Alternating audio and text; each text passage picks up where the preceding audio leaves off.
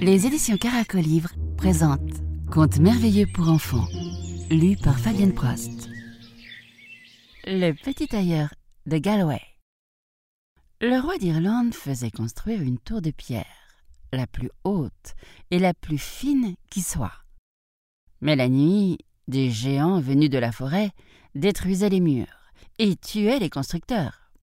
Alors, le roi avait annoncé Je donnerai un gros sac de pièces d'or et ma fille en mariage à celui qui construira ma tour. Beaucoup de bâtisseurs étaient venus, et chacun à leur tour avait péri. Dans la ville de Galway, il y avait un tailleur de pierre très rusé et malin. Il prit ses outils et se mit en route pour voir le roi à Dublin.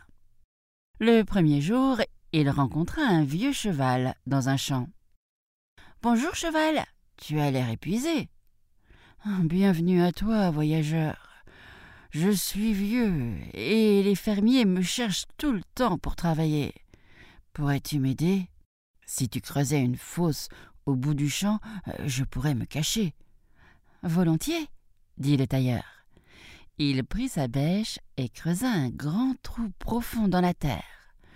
Cheval, tu peux entrer dans ton trou. Ah oui, il est à ma taille. Maintenant je peux me cacher. Eh bien, reste caché. Au revoir. Eh, mais fais un plan incliné pour que je puisse sortir. Tu sortiras quand je repasserai par là. Et le petit tailleur s'en alla. Le deuxième jour, il rencontra un renard maigre. Bonjour, renard. C'est pas la fin, on dirait. Bienvenue à toi, voyageur. J'ai faim. Les autres renards m'empêchent de manger et ils me battent. Pourrais-tu m'aider? Me faire un abri pour que je sois tranquille? Volontiers, dit le tailleur. Il prit sa hache et s'assit et fit une petite cabane de bois. Renard, tu peux entrer dans ton abri.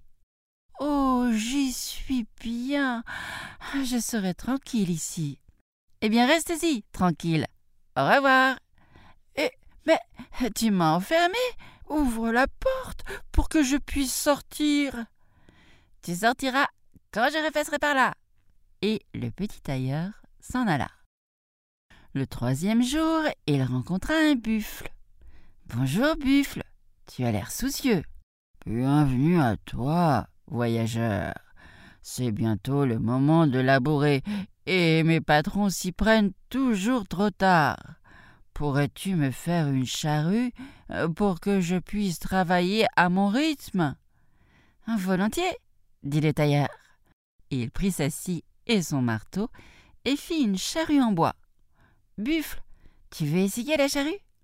Oh oui, elle est tout à fait à ma taille. Elle laboure très bien.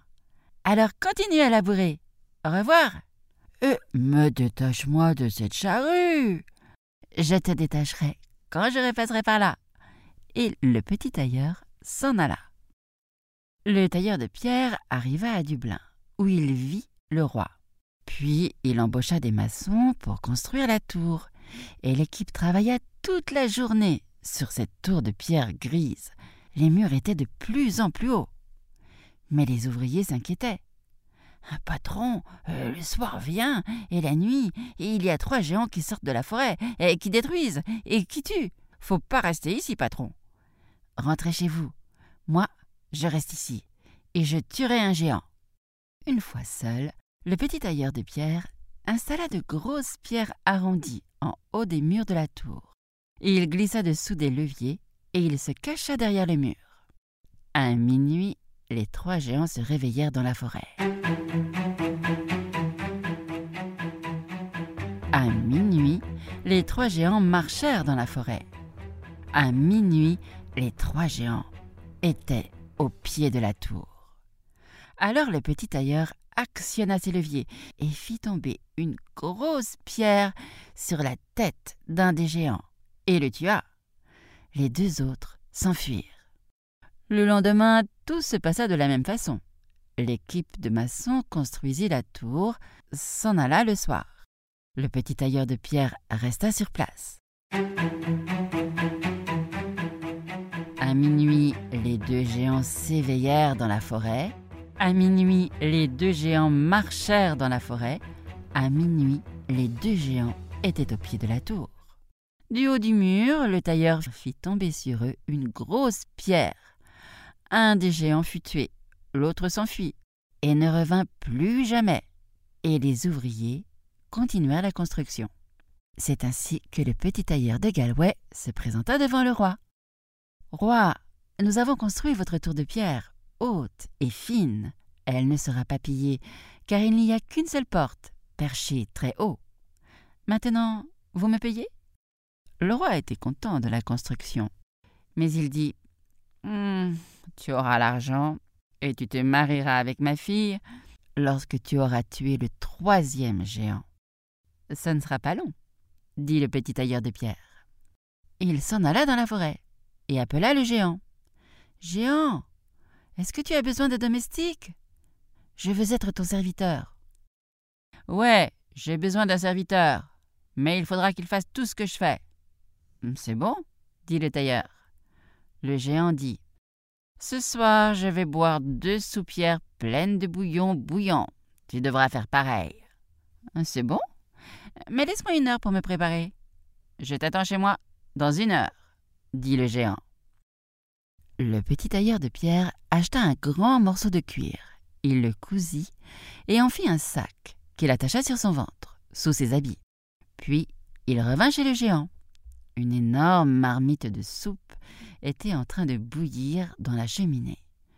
Le géant prit une soupière grande comme trois bols, la remplit de bouillon, puis il la but comme si c'était un verre d'eau fraîche. Le petit tailleur remplit la soupière, puis il se détourna et fit semblant de boire. Mais le liquide brûlant ne passa pas par sa bouche, ni par son estomac. Non, il fit couler la soupe directement dans le sac de cuir. Le géant reprit une soupière et la but, comme la première. Le tailleur fit semblant de boire et le liquide arriva dans le sac de cuir.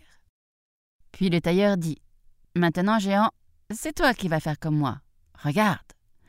Le petit tailleur de pierre prit son couteau et fendit le sac de cuir, et le bouillon coula par terre. Le géant à son tour prit son couteau et s'en donna un grand coup dans le ventre, si fort qu'il en mourut. Le tailleur s'en alla chez le roi. Roi, le troisième géant est mort. Vous devez me donner votre fille et le sac d'or. Sinon, je démolis votre château. Le roi et la reine n'aimaient pas trop cet homme. La princesse n'était pas enchantée, mais il avait promis, et il avait peur. Il lui donna un gros sac d'or la princesse en mariage et une belle charrette tirée par deux chevaux. Et les voilà partis vers Galway. Mais le tailleur passa devant le buffle, le renard, puis le cheval, sans s'arrêter. Cependant, dès que sa fille fut partie, le roi s'inquiéta et regretta de l'avoir mariée avec ce type-là, et la reine et le roi se mirent à courir après la charrette. Les habitants de Dublin les suivirent et se mirent à courir aussi. Toute la troupe qui courait arriva devant le buffle, attaché à la charrue.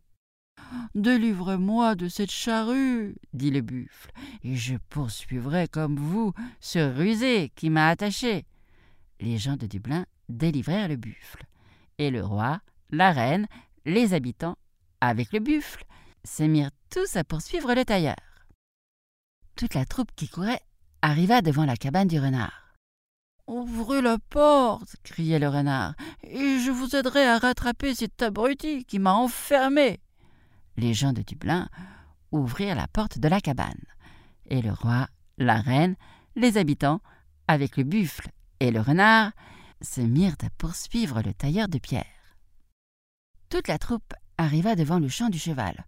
Faites-moi sortir de ce trou, dit le cheval, et je galoperai jusqu'à rattraper ce bandit qui m'a laissé dans ce trou. Les gens de Dublin firent un plan incliné pour que le cheval puisse sortir de son trou.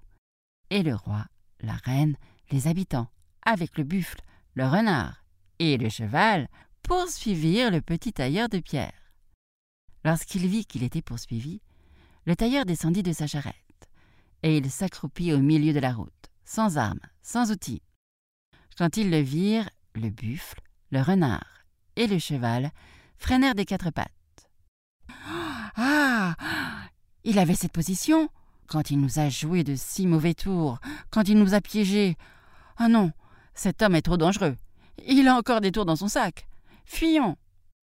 Alors, voyant la terreur des animaux, les gens de Dublin et le roi et la reine s'arrêtèrent, et tous repartirent d'où ils venaient.